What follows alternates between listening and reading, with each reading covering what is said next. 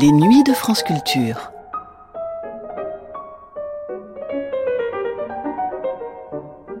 La notion de progrès est une notion extrêmement compliquée à appliquer à l'art. S'il y a bien des évolutions, des nouveautés, des variations, des nouveaux mouvements et de nouvelles esthétiques qui se développent, il est quasiment impossible, à moins de verser dans l'opinion personnelle, de dire qu'il y a un progrès en art. Il en est de même dans la musique dite classique. Difficile pour un compositeur du XXe siècle de dire qu'on a dépassé Mozart, que Bach est désormais archaïque. Dans ce 17e de 18 entretiens avec Francis Poulenc, le musicologue Claude Rostand ose poser la question. Que pensez-vous de la musique actuelle? S'ensuit une discussion passionnante, pleine de sagesse et de lucidité sur le passé, le présent et le futur de la musique, alors que la musique concrète et le dodécaphonisme font des apparitions remarquées dans les compositions et les salles de concert. Une émission diffusée pour la première fois le 9 février 1954 sur Paris Inter.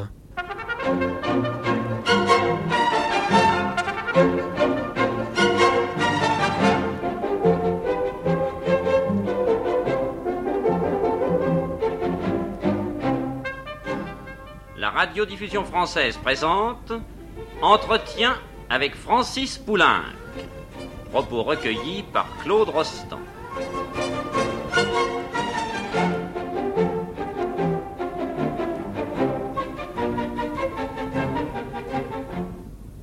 Tous les entretiens du genre de ceux que nous faisons comportent euh, fatalement une question rituelle, ou plutôt une double question sur le présent et l'avenir de la musique, et je ne vais pas manquer de vous la poser.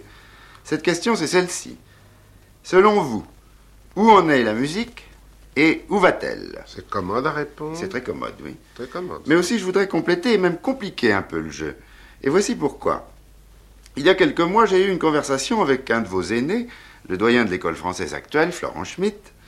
Nous parlions du progrès en musique, et comme je l'interrogeais sur l'évolution de la musique en général, et de la musique du XXe siècle en particulier, il me fit une de ces réponses qui lui sont familières, à mi-chemin entre le, le sérieux et la boutade, en me disant que, au fond, la musique n'avait fait aucun progrès digne de ce nom depuis 1900. Ça, c'est tout à fait signé Schmitt. C'est exactement Schmitt. Oui, d'ailleurs, on ne sait pas très bien ce que ça veut dire.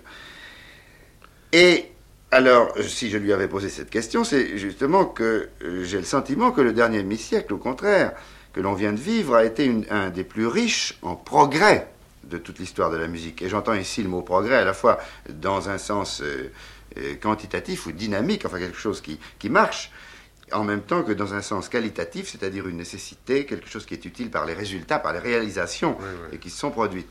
Je considère euh, qu'après la grande et superbe tourmente romantique allemande qui a pesé sur tout le XIXe siècle, il est assez extraordinaire d'avoir vu se succéder à la cadence que vous savez des réactions aussi puissantes, aussi valables et aussi nouvelles que celles de Debussy, de Stravinsky, de Schoenberg, pour ne citer que les, principaux chefs de file. Et je ne parle même pas des différents phénomènes qui en ont résulté plus ou moins partiellement, euh, Bartok ou Prokofiev ou Faya ou le, groupe des Six ou Messiaen ou les jeunes de décaphonistes actuels, etc. Donc, avant de vous demander de me parler du présent et de l'avenir, je voudrais savoir rapidement ce que vous pensez du passé immédiat, de ce dernier demi-siècle justement, qui est la source où vous vous êtes abreuvé, vous comme beaucoup d'autres, si vous pensez qu'il y a eu progrès, et si ce progrès été selon vous heureux, nécessaire, tant sur le plan de la technique, sur le plan du langage musical, que sur celui des, euh, de ce qu'on pourrait appeler les fonctions euh, morales et sociales de la musique? Ah, ah. Mhm. Écoutez, Claude, existe-t-il vraiment un progrès en art? Je ne le crois pas.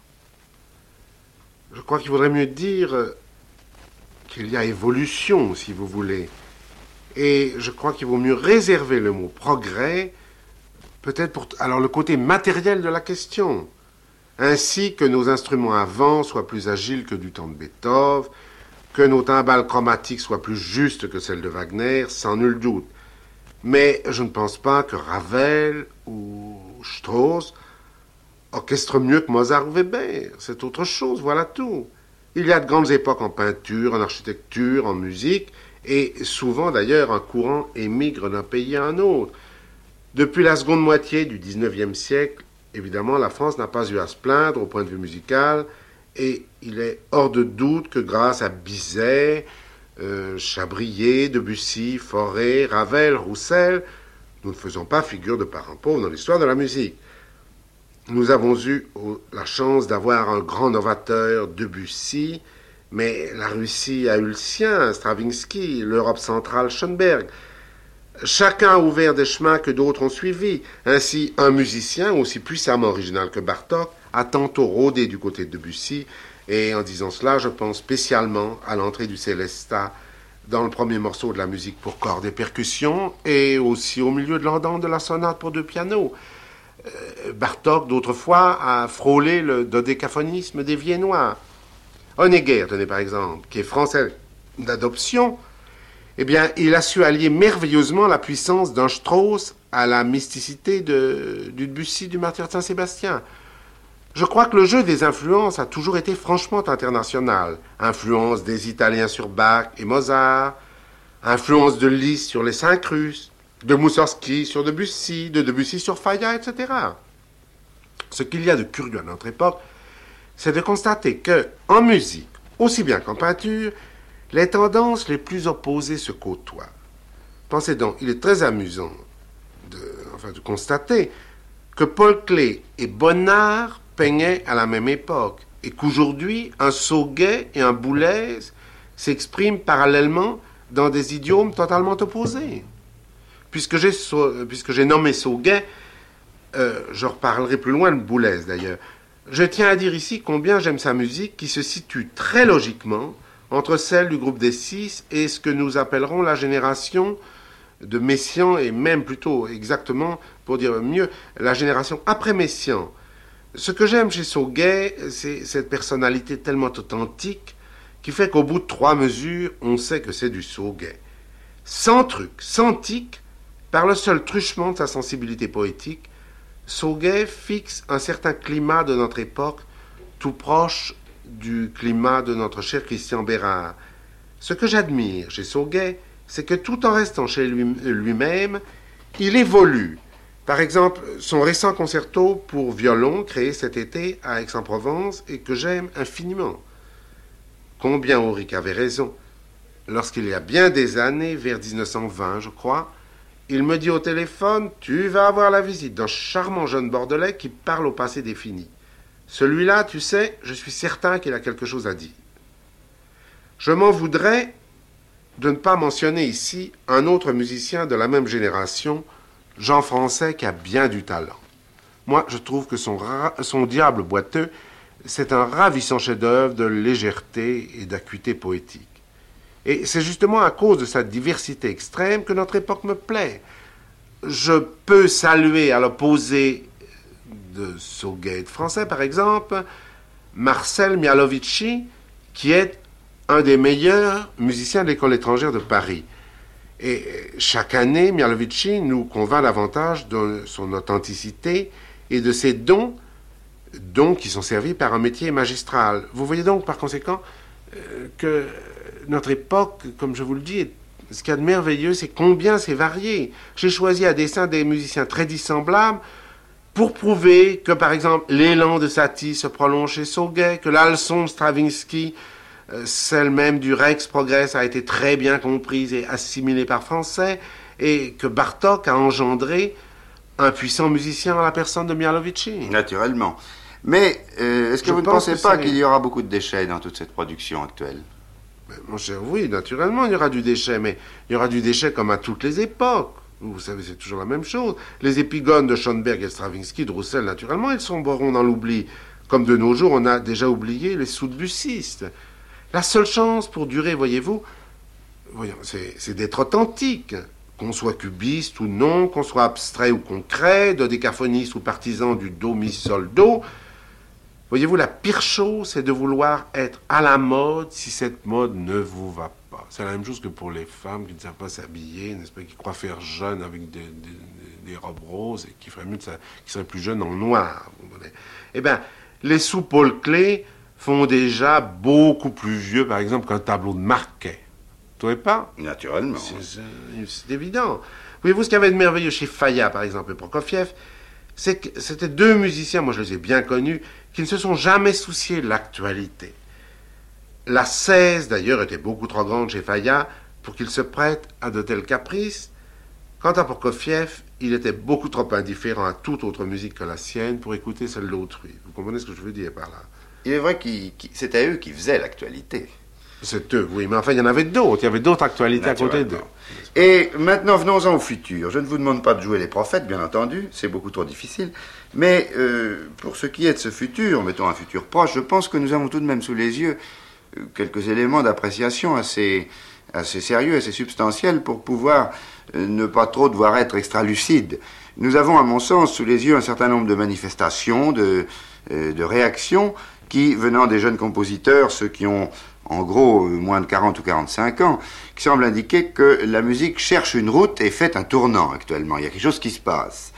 Euh, je ne veux pas parler naturellement de ceux qui, avec beaucoup de talent, beaucoup de personnalité et d'originalité, continuent dans la lancée d'une certaine tradition, très belle et très noble. Euh, quelqu'un comme Henri Dutilleux, par exemple. Oui, que j'admire beaucoup. Et oui, c'est admirable ce qu'il fait. Mais je veux parler de ceux qui semblent vouloir donner euh, à tout prix un violent coup de barre. Et pour ne pas multiplier les cas ou les catégories, je crois qu'on peut réduire ces tendances à trois principales. On a d'abord Messiaen, qui fait déjà école d'ailleurs, une école de, euh, de rythmiciens et de ce que l'on pourrait appeler même de, de sonoristes. Oui, oui, c'est très juste. Euh, et il fait école avec Jean-Louis Martinet. Et puis ensuite, il y a les dodécaphonistes en tête desquels nous trouvons une personnalité qui est à mon sens de première grandeur, Pierre Boulez, lequel d'ailleurs va beaucoup plus loin que ses autres collègues d'Allemagne ou d'Italie en fait de, de dodécaphonisme. Et puis enfin, il y a les musiciens concrets. Voilà nos trois catégories. Qu'est-ce que vous en pensez? Mais mon cher, je dois vous dire que c'est avec infiniment de confiance que j'envisage notre futur musical. Et en effet, en offrant une classe à Messiaen, Delvincourt a agi avec cette lucidité et cette indépendance que j'ai toujours admiré chez lui. Car en effet, c'était pas tant, l'enseignement de Messiaen, dans un cadre officiel, a donné aux jeunes le goût du risque.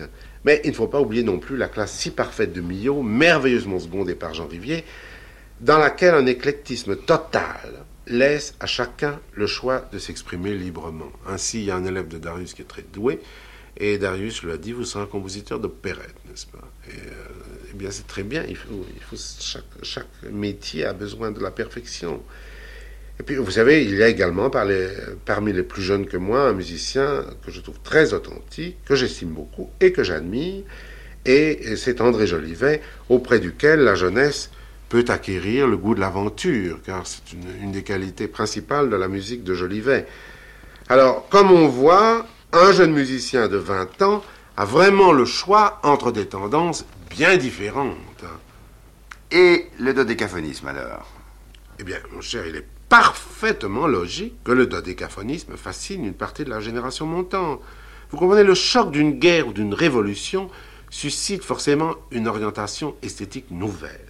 En 1940, moi je sais bien que si j'avais eu 20 ans, j'aurais été comme ça, il fallait absolument découvrir quelque chose de neuf. Or, la seule chose quasi inconnue en France, c'était le dodécaphonisme des Viennois.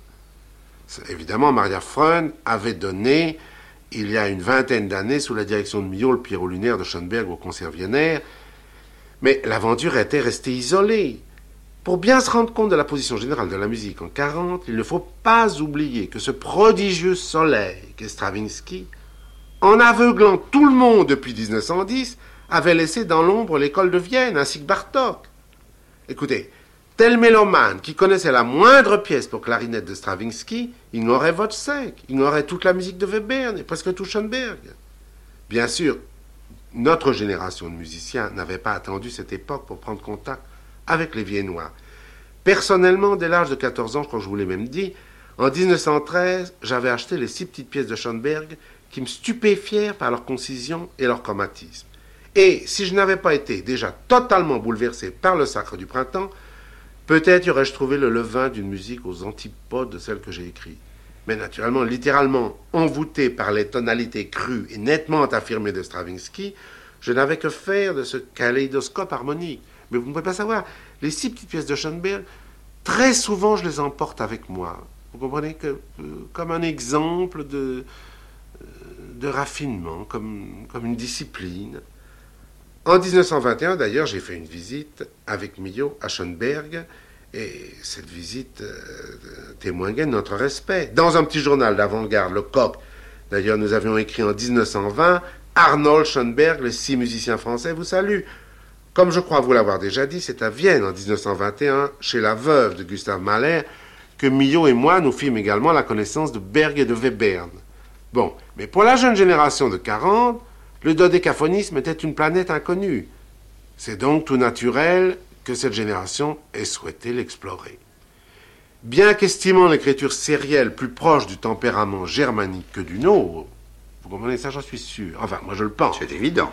J'applaudis franchement aux recherches d'un garçon aussi musicien et aussi intelligent que Boulez, et aussi euh, spontané, aussi bien doué que Martinet.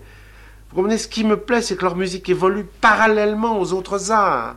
Ainsi, j'ai dit un jour à Boulez, c'était pas temps parce que vous, vous êtes assez jeune pour René Char, moi, je suis trop vieux, il me faut Éluard, et vous, vous êtes trop jeune pour Éluard, n'est-ce pas? Alors, chez Boulez, quand il fait Soleil des eaux, il relève, enfin, on sent sa, sa parenté avec Char. De, de même qu'autrefois, évidemment, Auric et moi-même, nous étions tout à fait proches de Paul Éluard. Voyez-vous, l'essentiel, c'est de ne pas être dodécaphoniste par peur de rater le dernier train. Car alors, le poncif et l'académie, même sous cette forme révolutionnaire, vous guettent et ne vous ratent pas. Vous comprenez, on peut être un messonnier du dodécaphonisme. Oh, hélas, oui, il y en a déjà d'ailleurs. Mais oui, naturellement. Mais tous les nouveaux, tous les jeunes nouveaux venus euh, ne semblent pas seulement à la recherche d'un nouvel univers sonore sur le plan euh, expressif ou spirituel ou formel ou moral, etc. Il y a aussi ceux qui cherchent avant tout un renouvellement du matériel sonore, un renouvellement absolument radical. Et en disant cela, je pense surtout aux tenants de la musique concrète dont Pierre Schaeffer dirige les travaux. Pensez-vous qu'il y ait nécessité, ou seulement même utilité, à vouloir remplacer euh, ce que j'appellerais le, le bruit de l'orchestre classique, considéré, à supposer qu'il soit considéré désormais comme à bout de ses ressources, par d'autres bruits plus ou moins scientifiquement produits. Pensez-vous que ce nouvel univers sonore puisse s'intégrer au nôtre, ou du moins puisse lui donner une suite plausible s'il le remplace, s'il le supprime et le remplace? Pensez-vous ensuite que cela puisse donner lieu à la naissance d'une esthétique, d'une éthique musicale nouvelle? Et dernière question, justement, est-ce que ces questions ne vous paraissent pas nécessaires à poser et à résoudre, puisque des compositeurs tels que Messiaen, tels que Boulez, Martinet, etc., musiciens dont vous venez de parler, dont vous ne méconnaissez nullement la valeur et l'importance, viennent de s'essayer avec euh, ténacité dans la musique concrète. Ah mais Claude, je nie pas du tout les possibilités de la musique concrète, vous savez. Et pour ma part, j'avoue que cette expérience me tenterait plus que le dodécaphonisme. Car dans la musique concrète, il y a un côté sensoriel, direct, auquel je crois que mon tempérament se plierait volontiers. Mais vous avez entendu autrefois les, les bruiteurs italiens futuristes? Oui, oui, oui, bien entendu, j'ai entendu. J'ai entendu en France et en Italie. Et j'ai entendu une fois, il y a bien longtemps, un concert présenté par le naïf Canudo, qui était une sorte d'apollinaire transalpin au petit pied. Mais, euh, enfin, ce, que, faisaient les, les, les bruitistes italiens, ça n'avait aucun rapport avec les essais de Schaeffer, vous comprenez La technique mécanique actuelle permet toute une série de spéculations précises et contrôlables, alors que les bruiteurs italiens, c'était plutôt un chahut du bal des arts. Mais dites-moi, euh, pourquoi est-ce que vous ne ferions pas entendre à nos auditeurs Vous savez, ce disque de, de Schaeffer que vous m'avez fait entendre chez vous l'autre jour, c'est, je crois que ça s'appelle Bidule. Mais oui, c'est le fameux bidule, l'illustre bidule. Ah oui, c'est ça. C'est le clavecin bien tempéré de la musique concrète. Eh bien, écoutez, faisons donc entendre le bidule, hein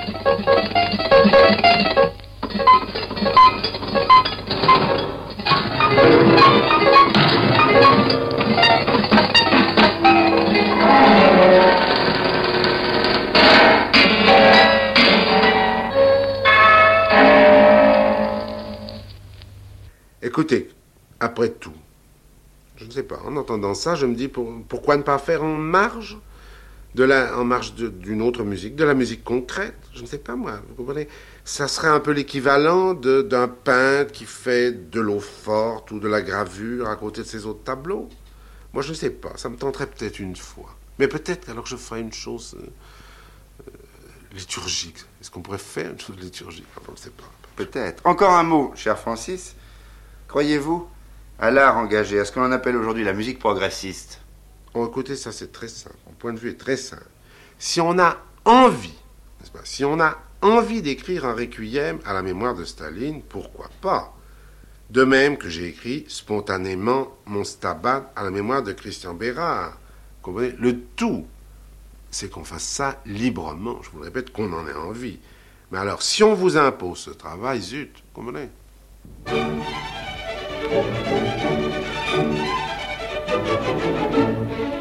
La radiodiffusion française vous a présenté Entretien avec Francis Poulenc.